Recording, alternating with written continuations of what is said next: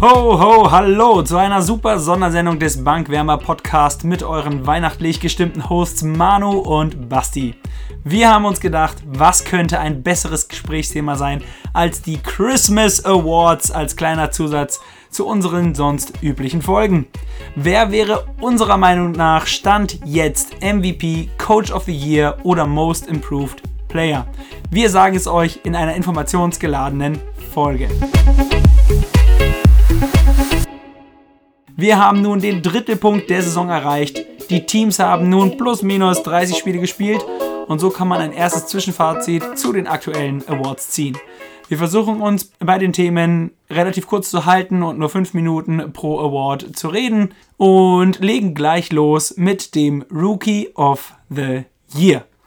Manu, dein Rookie of the Year stand jetzt. Schieß los. Mein Rookie of the Year stand jetzt ist Ja Morant. Ich denke, das ist relativ eindeutig. Ähm, Memphis hat zwar nicht den super Rekord, aber das spielt eigentlich meistens eher eine, sag ich mal, niedrig gestellte Rolle beim Rookie of the Year. Ich denke, da geht es vor allem um individuelle Zahlen und die sind gut. Er legt knapp über 18 Punkte auf, 6,5 Assists bei drei Turnovern. Ja, okay, aber das ist auch noch relativ normal für einen Rookie. Von daher denke ich, die Zahlen passen, ähm, die Highlights passen. Er zelebriert natürlich, hat krasse Danks, krasse Dankversuche, jetzt erst letztens gegen Kevin Love. Und von daher denke ich, ist das alles okay. Er trifft 40% vom Dreier, 46% aus dem Feld. Also ich denke, der wird eine ziemlich gute Karriere haben, speziell wenn er so weiter spielt. Vor der Saison galt er als großer Favorit Zion Williamson. Der hat sich ja nun leider am Knie verletzt, weshalb er bis jetzt ausgefallen ist. Ich habe äh, deswegen natürlich auch Ja Morant gewählt. Für mich gibt es da keinen anderen, der dem nahe kommt. Man könnte noch über Spieler diskutieren wie Tyler Harrow, Eric Pascal oder Kendrick Nunn, die alle auch eine extrem gute Saison spielen. Aber für mich sticht keiner so hervor wie Ja. Morant. Keiner hat die gleiche Tragweite wie Ja Morant.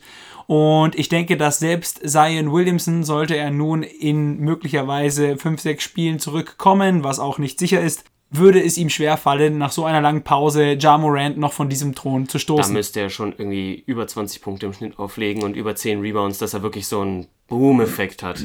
Aber das bezweifle ich vor allem, da es nicht absehbar ist, dass Ja Morant jetzt auf einmal einen großen Abfall haben sollte.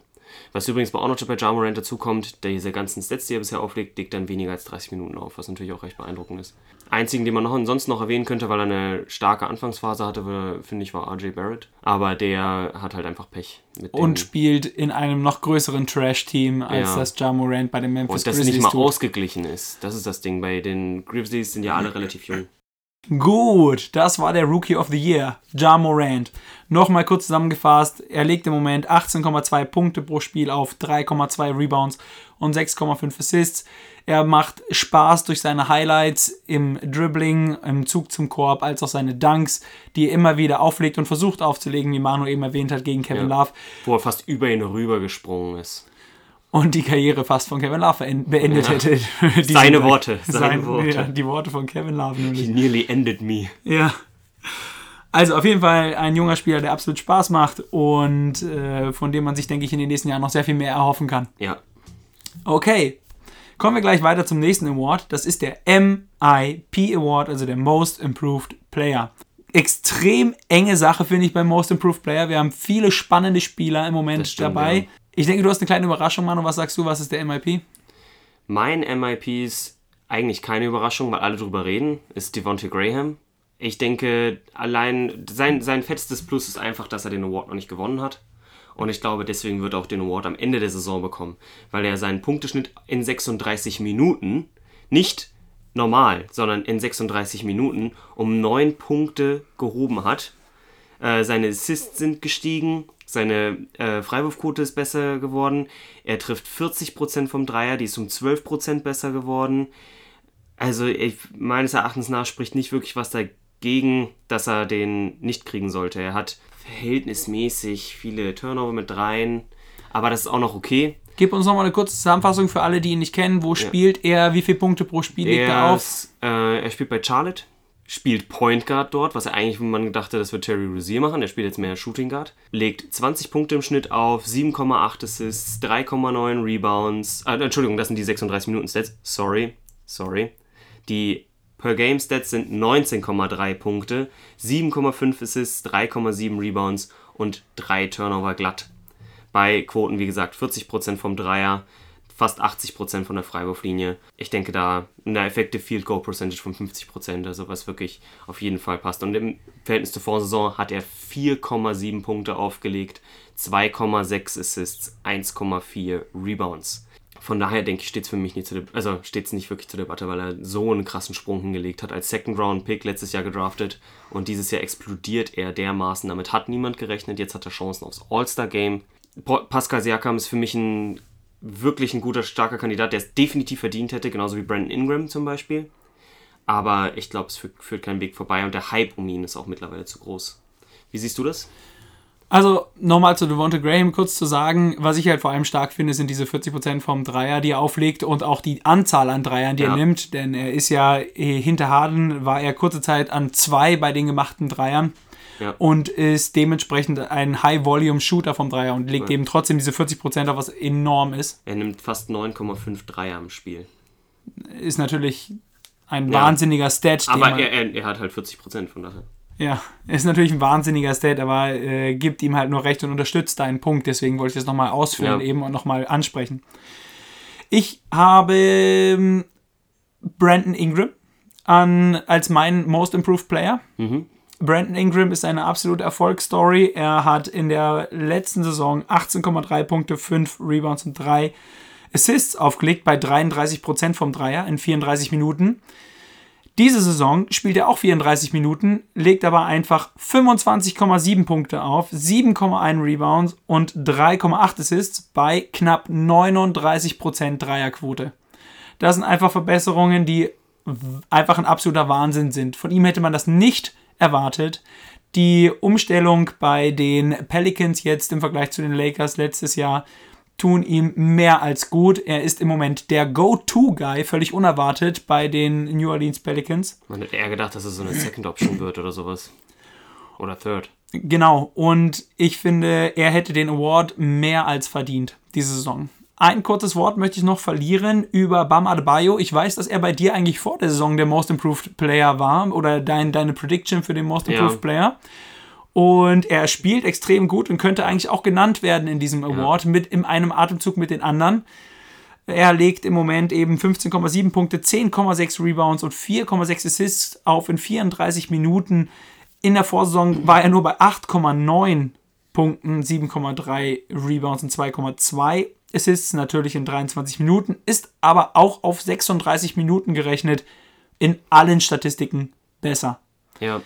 Finde ich auch. Ich finde, dieses Jahr ist es so verrückt, weil du so viele Kandidaten eigentlich hast. Ich finde, jeder von, also meines Erachtens nach hätte sowohl Pascal Siakam, über den wir jetzt ja kaum sehr gesprochen haben, aber der, denke ich, spricht für sich, Brandon Ingram, Bam Adebayo und Devontae Graham es alle verdient, finde ich. Also ich, da kann man nicht wirklich sagen, okay, wenn jetzt der kriegt, dann ist es eine falsche Entscheidung, weil ja, du hast, man kann für jeden sagen, okay, der hätte es in irgendeiner Weise verdient.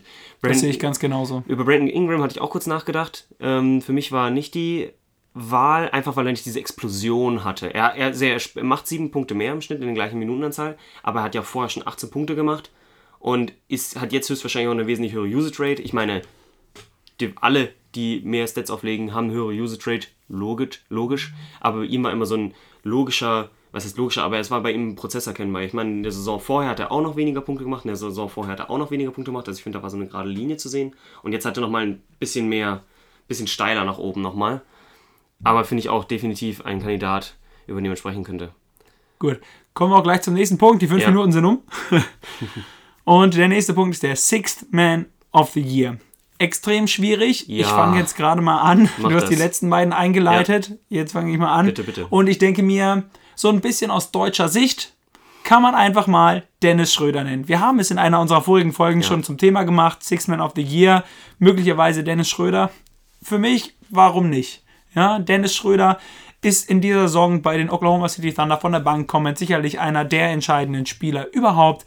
Er spielt 30 Minuten pro Spiel, das hat er zwar in der Vorsaison auch getan, aber diese Saison ist er viel effektiver dabei. und scored auch einfach viel besser. Also seine Stats diese Saison sind bei 18,1 Punkten, 3,9 Rebounds und 3,8 Assists. Das sind sehr ähnliche Zahlen zu einem Lou Williams zum Beispiel in der letzten Saison Ja. und auch in dieser Saison. Er hat 34,7% vom Dreier, was eine Dreierquote ist für einen Guard, die vollkommen in Ordnung ist, finde ich. Und er hat einfach auch einen ganz entscheidenden Effekt auf das Team. Ja, wenn er reinkommt, er hat jetzt gerade in den letzten Spielen aufgedreht. Diese Quoten, im, also diese äh, Stats, die er im Schnitt im Moment auflegt, sind über die letzten zehn Spiele gerechnet sehr viel besser. Also er war in den letzten zehn Spielen sehr viel besser. Er hatte einen schwachen Saisonstart. Wir haben ihn am Anfang noch kritisiert in der Saison. Ja. Jetzt hat er seinen Platz gefunden. Er hat jetzt auch relativ selbstbewusst wieder in einem Interview gesagt, dass er weiß und jeder weiß, dass er starten könnte. Damit hat er vermutlich recht.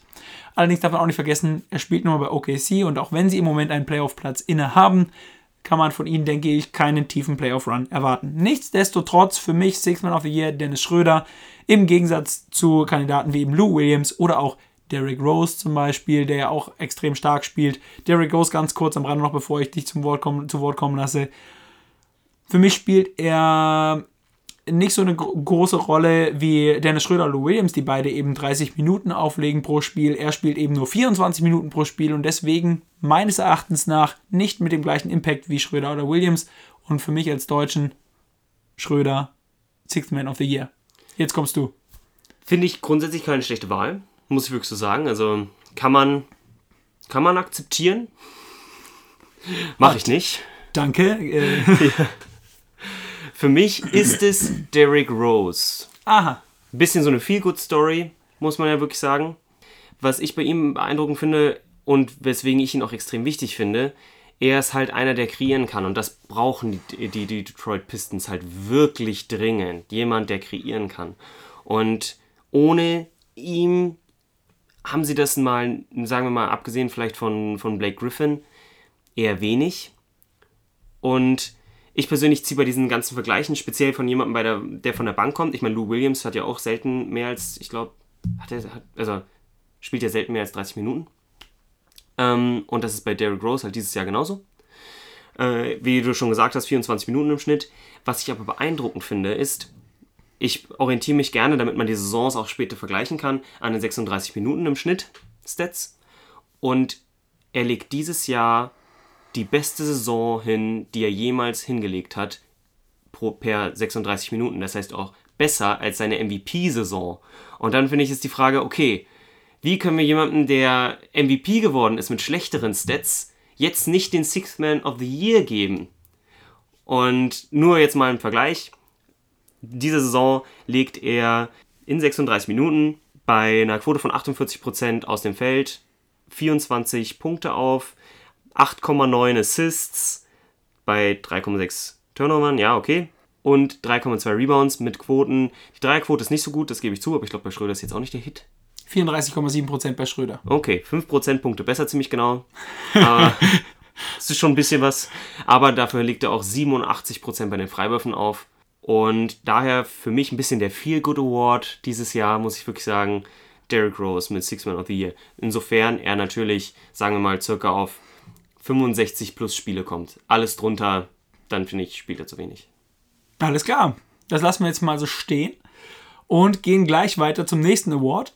Und das ist der Coach of the Year Award. Für mich Coach of the Year dieses Jahr Eric Spoelstra. Eric Spoelstra bei den Miami Heat. Die Miami Heat sind im Moment Dritter im Osten, trotz langer Abwesenheit von Jimmy Butler. Sie haben eine gute Integration der jungen Spieler geschafft, beziehungsweise Eric Spoelstra hat eben diese Integration geschafft. Er hat Tyler Harrow und Kendrick Nunn, die wir auch schon als mögliche Kandidaten für den Rookie of the Year genannt haben, extrem gut ins, ähm, in die allgemeine Rotation eingebaut, beziehungsweise lässt sie ja sogar starten. Sie machen dort ihre Rolle wirklich optimal. Sie führen das Team über weite Strecken der Saison und ich denke, einfach diese Leistung, diese jungen Spieler in dieses Team mit einzubauen, einen Abgang von ähm, Hassan Whiteside zu äh, kompensieren über eben Bam Adebayo, der das Ganze meines Erachtens nach sogar noch sehr viel besser macht und eben auch von uns genannt worden ist als möglicher Most Improved Player, ist alles ein Zeichen dafür, dass Poelstra es geschafft hat, ein Team aufzubauen, was funktioniert, was in den Playoffs einen tiefen Run haben kann und mit einem Rekord von 22 Siegen und 8 Niederlagen im Moment dasteht und dementsprechend ähm, die besten Voraussetzungen hat, äh, Heimrecht in den Playoffs zu bekommen dieses Jahr. Andere Kandidaten, die man hier natürlich auch noch nennen könnte, wären Nick Nurse von den Raptors oder auch Rick Carlisle von den Mavs. Aber ich bin gespannt, wen du hast, Manu. Ja, ähm, das gleiche. Ah. Eric Spoelstra. Also, wir, wir hatten ja vor der Saison irgendwann schon mal diskutiert darüber und da hatte ich auch schon Eric Spoelstra genannt.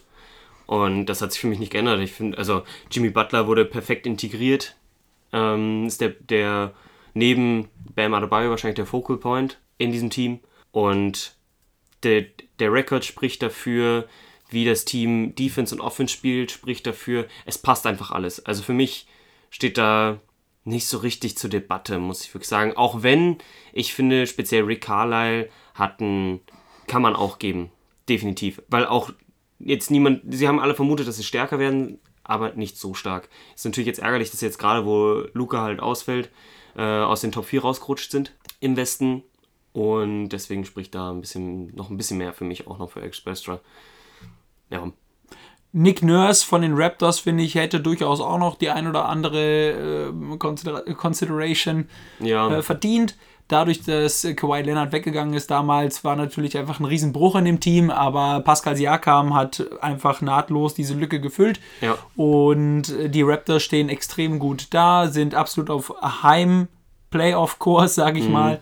Und äh, deswegen auch er auf jeden Fall eine Erwähnung wert, aber Eric Spoelstra geht für mich einfach im Moment über alle anderen rüber. Ja, äh, das stimmt. Das sehe ich auch so. Ich meine, es gibt natürlich auch noch andere Kandidaten, wo, worüber man nachdenken könnte, die über die einfach nicht gesprochen wird, wie zum Beispiel Frank Vogel. Aber über den redet niemand, weil halt alle sagen, okay, der hat einerseits die Spieler und wobei man auch sagen muss, vor der Saison haben alle die Lakers zerrissen für die Restrampe, die sie jetzt da sozusagen haben und im Endeffekt spielen die Spieler gut. Und auch Frank Vogel hatte als neuer Coach der Lakers einen extrem schweren Stand. Ja, genau, da haben, haben wir auch am Anfang alle kritisiert. Und jetzt, wo es läuft, kritisiert ihn niemand, aber lobt ihn auch niemand. Und ich bin mir sicher, dass wenn es nicht laufen würde, dann würden sie ihn zerreißen. Dann würden die Medien ihn zerreißen und sagen, ja, macht das schlecht und keine Ahnung. Es war ja eh klar, dass es so kommt. So Ja. würden die Medien reden, ja. Ja, genau. Und von daher finde ich, hat er auch theoretisch eine, auf jeden Fall, Eine Erwähnung ja, eine Erwähnung wert, eine Präsenz auf der ähm, Kandidatenliste. verdient, ja. Ja, genau. Genauso wie Brad Stevens zum Beispiel auch letztendlich. In Ordnung. Weiter geht's mit dem Defensive Player of the Year. Ich gebe gerne an dich ab, Manu. Wen hast du als Defensive Player of the Year? Ja, ich muss sagen, ich fand es relativ schwer. Viele sagen ja, von wegen ist es ja eigentlich not even close oder sowas, speziell in den englischen Medien, mit Rudy Gobert. Ich sehe das nicht so, weil wenn man sich speziell, man kann sich ja das Defensivrating der einzelnen Spieler anschauen, dann sieht man an oberster Stelle, die ersten drei Spieler im Defensivrating sind alles Bucks-Spieler. Das ist Giannis, Brook Lopez und Dante DiVincenzo, wo ich ein bisschen, what? Damit- Dante DiVincenzo. ja, damit habe ich nicht gerechnet. Weshalb es für mich Janis ist. Weil Janis ist im besten Defense-Team der Liga oder zweitbesten Defense-Team der Liga und ist drei Punkte besser als der zweitbeste Spieler, der aus seinem Team ist. Und bei Rudy Gobert habe ich dann natürlich auch nachgeschaut und er ist theoretisch nicht mal der beste Verteidiger in seinem Team. Also von dem Defensivrating her, er ist, er der, definitiv der beste Verteidiger in seinem Team, steht außer Frage. Aber vom Defensivrating her, das ist nämlich theoretisch Ed Davis. Und von daher ist es für mich dieses Jahr bisher Giannis Antetokounmpo. Da muss ich dir absolut recht geben. Janis Antetokounmpo ist von den ganzen Statistiken her eigentlich der Spieler, wo man sagen müsste, der müsste der Defensive Player of the Year werden. Ich sehe doch aber einen anderen Spieler da vorne und wie ich dir vor der Saison schon gesagt habe, ist Joel Embiid für mich äh, der Defensive Player of the Year Ah. eigentlich. Und ich werde jetzt einfach mal daran festhalten, auch für diesen äh, für diesen Zeitpunkt der Saison. Und zwar aus folgenden Gründen. Punkt 1, wenn man sich die Statistiken anschaut, ist natürlich Jannis ganz weit vorne. Allerdings wird Jannis vermutlich gute Chancen haben, MVP zu werden. Und ich fände es äußerst, oder ich halte es für äußerst unwahrscheinlich, dass er beide Awards bekommt. Ja, ich denke, das wird auch viele Leute da, also viele Medienvertreter da gegenstimmen, für ihn zu stimmen. Ganz genau. Selbst wenn er es eigentlich verdient hätte. Joel Embiid ist der Anker der Sixers Defense. Die 76ers stellen eine sehr gute Defense in der Liga. Sie sind beim Defensive Rating mh, an Platz 7 und da nur ganz knapp hinter anderen Teams wie zum Beispiel auch den Clippers an 5. Er will unbedingt Defensive Player of the Year werden. Das heißt, ich glaube, er wird da nochmal ordentlich Gas geben. In Defensive Win Shares ist er an vierter Stelle, hinter Janis übrigens an dritter. An Platz 2 und 1 sind Spieler, die extrem wenig gespielt haben. Justice Winslow und DeAndre Ayton. Okay. Der eine mit zwei Spielen, der andere mit zehn Spielen. Kann man also noch nicht so ganz für voll nehmen, wenn die anderen 30 Spiele gemacht haben. Und außerdem ist es so, dass er einfach der, der Fixpunkt ist für die Sixers eigentlich in der Defense. Und ich denke, sein Impact auf das Spiel selber äh, im Bereich der Defense ist einfach noch sehr viel größer, als sich das an Zahlen messen lässt. Deswegen für mich Das immer noch sein. durch seine Präsenz, durch seine ähm, Gefährlichkeit des Blocks für jeden anderen Spieler immer noch Joel Embiid, auch wenn vielleicht mit so ein bisschen Augenzwinkern am Rande, aber für mich Joel Embiid einfach mal Defensive Player of the Year. Was ganz witzig ist übrigens, Rudy Gobert kommt bei der Defensiv-Ratings-Liste erst auf Platz 7. Wer auf Platz 6 ist, für unsere deutschen Fans, Daniel Theiss. Ach was. Ja. Fa- Fand ich auch sehr verblüffend, hätte ich nicht unbedingt mit gerechnet. Aber muss man ja mal, finde ich, am Rande erwähnen, dass halt auch ein Deutscher da eigentlich ganz oben dabei ist, der niemals diesen Award gewinnen wird, muss man auch ganz klar sagen. Wobei ich sagen muss, ich finde letztlich so ein bisschen herauslesen lässt sich daraus ja auch, warum Brad Stevens so viel Gefallen Ja. an Daniel Theiss hat und warum er so viel Definitiv. startet. Ich finde, es zeigt seine Berechtigung, auch wenn er nicht so viel scoret oder sonst irgendwas. Er spielt Defense, er ist, er ist da, er ist athletisch. Genau das meine ich. Genau Ja. das meine ich. Also man, das haben wir auch schon in vorigen Folgen immer wieder betont, dass Daniel Theiss äh, besonders für seine Defense eben bekannt ist und dauert extrem gut das macht, was er eben tun soll. Ja. Und deswegen vermutlich bei Brad Stevens auch so hoch im Kurs steht. Definitiv. Ein weiterer, oder ein möglicher weiterer Kandidat, der wirklich Chancen, glaube ich, auch hätte, wäre übrigens Anthony Davis, der halt auch da ganz oben ist. Ich glaub, Na klar, ich habe Anthony Vier. Mhm. Davis auch auf meiner Liste gehabt und äh, auch Patrick Beverly, muss ich sagen, der einfach der absolute Kettenhund der Liga ist und ich Ja. glaube, diesen Begriff des Kettenhundes definiert hat eigentlich. Ja, das stimmt natürlich. Okay, kommen wir zum absolut Top, absoluten Top Award. Das ist der MVP Award. Manu, möchtest du loslegen? Bitte, ich lasse dir den Vortritt. Du lässt mir den Vortritt. Wie man vielleicht eben schon in meinem letzten Argument, in meiner letzten Argumentation rausgehört hat, ist für mich der absolute MVP der Saison so far, also wirklich zum Zeitpunkt der Weihnachtsspiele jetzt, Janis Antetokounmpo. Janis Antetokounmpo von den Milwaukee Bucks legt im Schnitt 31,8 Punkte auf, 12,8 Rebounds, 5,4 Assists, 1,3 Steals und 1,2 1,2 Blocks bei einer Dreierquote von 34,2 Prozent. Ja, der hat ja fast um 10% gestiegen. Oder die ist fast um 10% gestiegen bei mehr Versuchen. Genau das ist das, was ich hervorheben wollte gerade. Er nimmt mehr als zwei Dreier mehr pro Spiel als letzte Saison und in der letzten Saison war er bei der Dreierquote bei 25,6 Prozent. Nur nochmal, um das auf der Zunge zergehen zu lassen, er ist jetzt bei 34,2 Prozent war vorher bei 25,6 Prozent vom Dreier, obwohl er zwei Dreier pro Spiel mehr nimmt.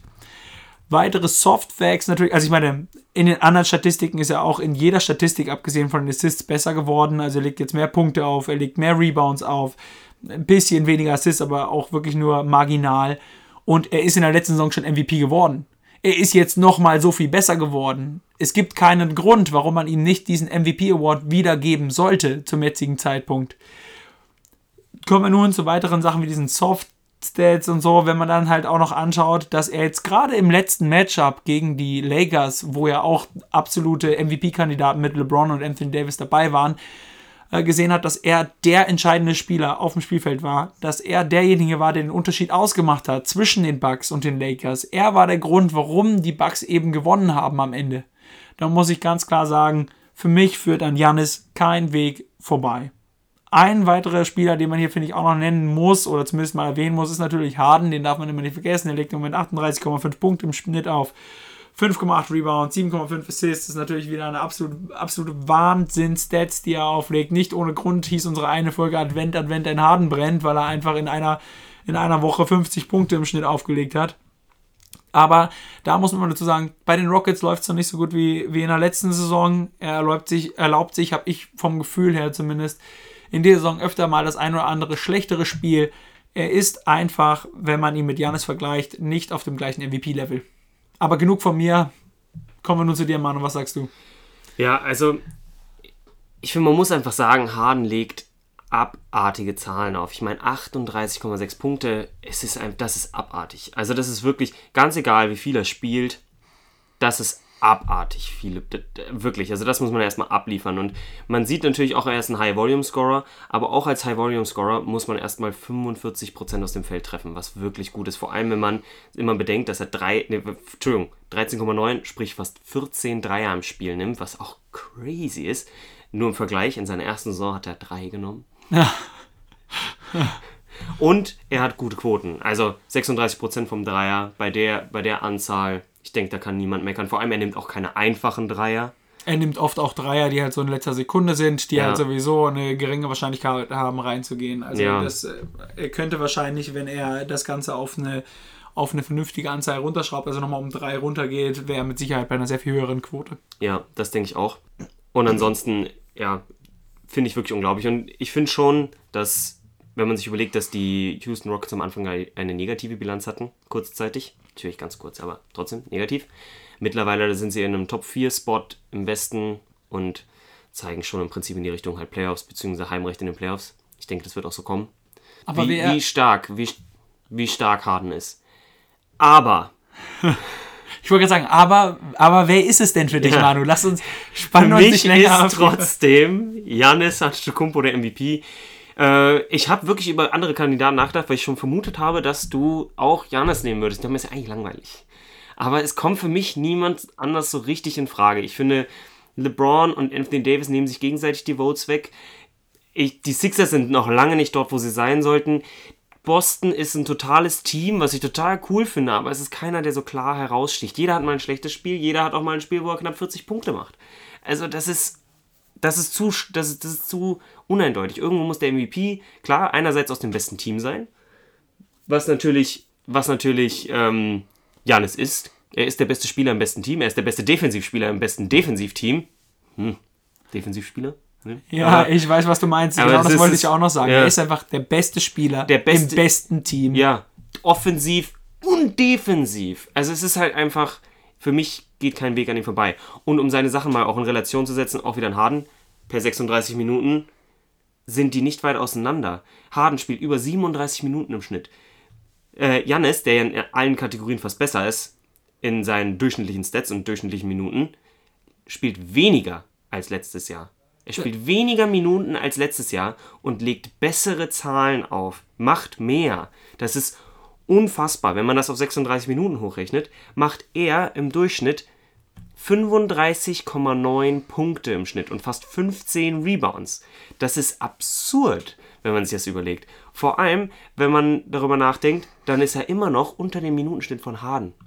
Wenn Ja. Harden nämlich 36 Minuten spielt im Vergleich, dann ist er nicht so viel besser. Dann hat er 37 Punkte. Okay, aber 1,1 ähm, ja, 1,1 Punkte mehr nur als Jannis. Der aber dafür noch so viele andere Sachen Genau. gleich noch mit. Er hat ähm, fast 10 Rebounds mehr. Er hat ähnlich viele Assists. Es ist, ja, Not even close. nein, es ist wirklich nicht, es ist, es ist not even close, ja. Es ist not even close.